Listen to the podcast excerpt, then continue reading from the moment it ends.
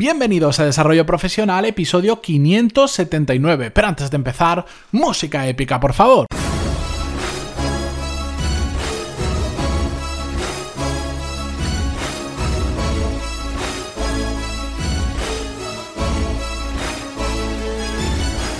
Muy buenos días a todos y bienvenidos a Desarrollo Profesional, el podcast donde hablamos sobre todas las técnicas, habilidades, estrategias y trucos necesarios para mejorar cada día en nuestro trabajo.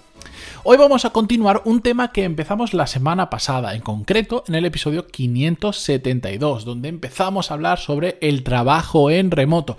Y lo hicimos analizando un estudio muy interesante que había hecho la empresa Buffer sobre más de 1.900 trabajadores que trabajan de esta manera, desde fuera de la oficina. Vimos que valoraban más, que valoraban menos, si querían continuar con ese sistema, ¿no? Si no lo habéis escuchado, os recomiendo que lo hagáis porque es muy interesante y arroja datos, la verdad es que bastante curiosos. Y hoy os voy a contar, como ya dije en ese episodio, mi experiencia.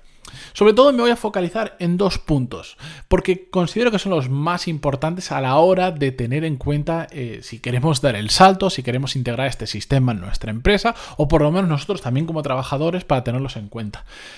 Yo llevo trabajando en remoto desde más o menos 2014, en mayor o menor grado, porque puedes estar el 100% de tu jornada laboral en remoto siempre, o puede que un día a la semana, unas horas a la semana, varios días a la semana, ahí depende muchísimo de la empresa. Y yo he pasado por eh, diferentes grados. De hecho, en 2014 entré a trabajar en una empresa que yo os he contado muchas veces y al principio en remoto trabajábamos de forma muy, muy, muy anecdótica, sobre todo porque no había necesidad de hacerlo, pero tampoco la empresa estaba preparado para ello. Conforme fue evolucionando la empresa en cuanto a necesidades y en cuanto a organización, empezamos cada vez, no solo yo, sino otros compañeros míos también, a trabajar más en remoto. Nunca jamás llegamos a hacer un totalmente en remoto, ni de cerca, pero sí que de forma puntual me pasé, por ejemplo, varias semanas sin ir a la oficina, trabajando desde fuera, porque ya no solo porque dijera no, no quiero ir a la oficina, trabajo desde casa, sino porque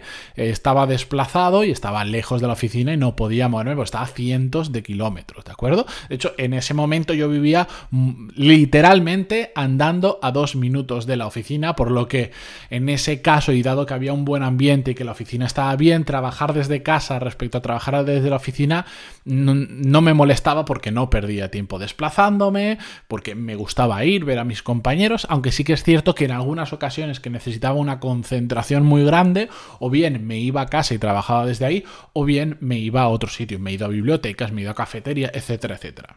Pero bueno, con el tiempo fui poco a poco trabajando más en remoto en esa empresa, hasta que a mediados de 2017, los que seguís este podcast con regularidad ya lo sabéis, me embarqué en mi propia aventura, que es esto que estáis escuchando hoy, me creé mi propio negocio y desde entonces podríamos decir que Vivo una situación especial porque sí que es cierto, yo trabajo mayoritariamente desde casa, una de las habitaciones la he convertido en un despacho, que la utilizo solo para trabajar mayoritariamente, pero realmente trabajo en remoto porque eh, tengo socios en algunos proyectos que no vienen a casa a trabajar, os lo aseguro, y también tengo muchas partes que las subcontrato a otros profesionales que al final son como si fueran mi equipo, con los que hablo prácticamente a diario y con los que tengo que trabajar para sacar los proyectos adelante. Pero no lo hacemos todos juntos en la misma oficina. No es simplemente te contrato esto, me olvido y me lo entregas, sino que pues hay mucha comunicación detrás y por lo tanto al final es como si estuviera trabajando en remoto.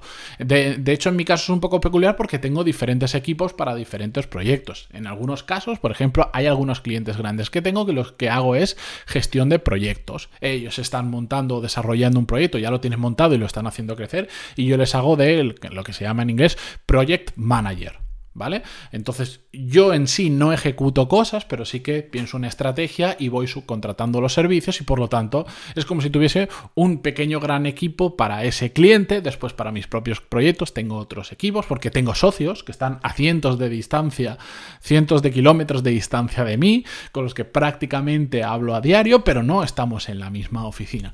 Eh, todo esto lo cuento porque al final lo que quiero demostraros es que he trabajado en, remoto en diferentes ámbitos y de forma muy diferente. He tocado prácticamente todos los palos de trabajar en remoto. Y por eso me he dado cuenta que hay dos claves que a mí me han afectado muchísimo a la hora de trabajar en remoto. Para empezar, hay una cosa que cada, cada vez que alguien me dice, qué guay eso de trabajar desde casa, a todo el mundo se lo repito. Le digo, está muy bien, tiene cosas muy buenas, pero no es lo mismo trabajar solo que trabajar en remoto. Hay mucha gente que confunde, sobre todo en mi etapa inicial del negocio, donde sí que estaba mm, solo yo en casa, sin, no había equipo, no había socios, no había subcontratado a nadie, etcétera, etcétera. Eso, más que trabajar en remoto, era trabajar solo. Y esa es la parte más dura para mí que, he tenido en, en, mi etapa profesional. Al principio muy bien, no pasa nada, pero cuando van pasando los meses, cuando todos los días trabajas desde casa, te levantas, te sientas, te pones a trabajar, no hablas con nadie porque no tienes necesidad por, el, por cómo es mi negocio, no hay un equipo con el que comentar algo, nada, se hace durísimo.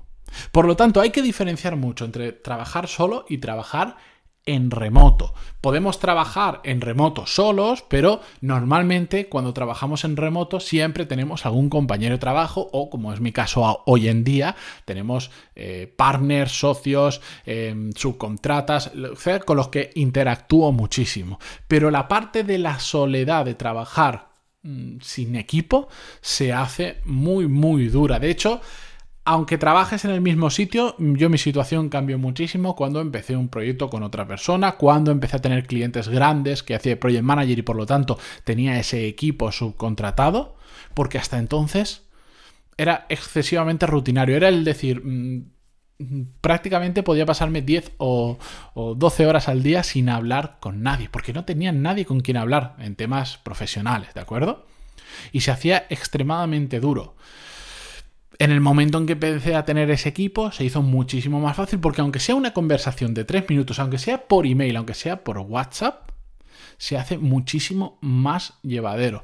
A mí personalmente, la soledad es una cosa que me eh, caló muy hondo y de hecho eh, me costó mucho superarla y entender que era solo una fase y que, bueno, que ya, a ver, me, me, ayudó para detectar algo que no quiero.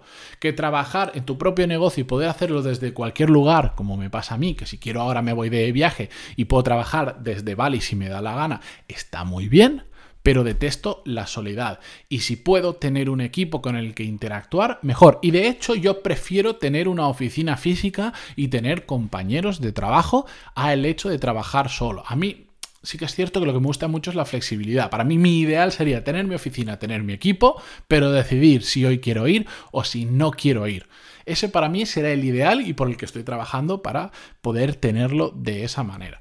Pero bien, esto es muy personal, simplemente os quería comentar que la soledad ha sido un punto muy negativo para mí del hecho de trabajar en remoto. Incluso cuando estaba en la empresa anterior, como os decía, en la oficina había muy bien ambiente, muy buen ambiente, se trabajaba muy bien, la oficina estaba muy bien y por lo tanto cuando me pasaba varias semanas fuera de la oficina trabajando en remoto, aunque tuviera equipo, ya empezaba a sufrir un poco esa soledad, porque no es lo mismo trabajar en la oficina. Aunque yo me pusiera cascos para eh, no distraerme, para que no me molestaran, etcétera, etcétera, si quería me tomaba un café con un compañero. Cuando te toca estar desplazado por trabajo y estás en un hotel trabajando, no es lo mismo. Y cuando pasaba un tiempo, mm, ya, ya empezaba a notar que echaba en falta a mis compañeros, echaba en falta esa oficina. Pero ya os digo, esto es algo muy personal, es mi experiencia. Y el segundo punto que quería comentar es extremadamente importante y es que la empresa tiene que estar preparada para trabajar en remoto.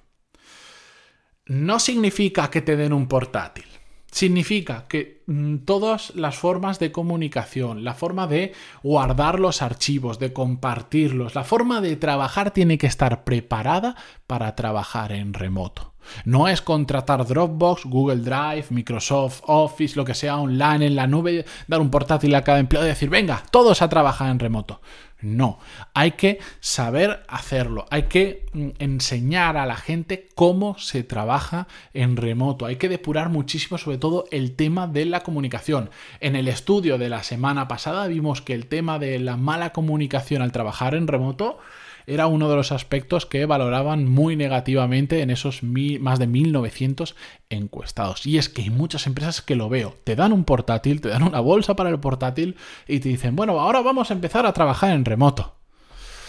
Y no es así, hay que prepararlo muy, muy bien. De hecho, em, no sé si voy a poder traerlo, pero sí que me gustaría, a ver si lo convenzo. Es una persona muy destacada en el mundo de la tecnología.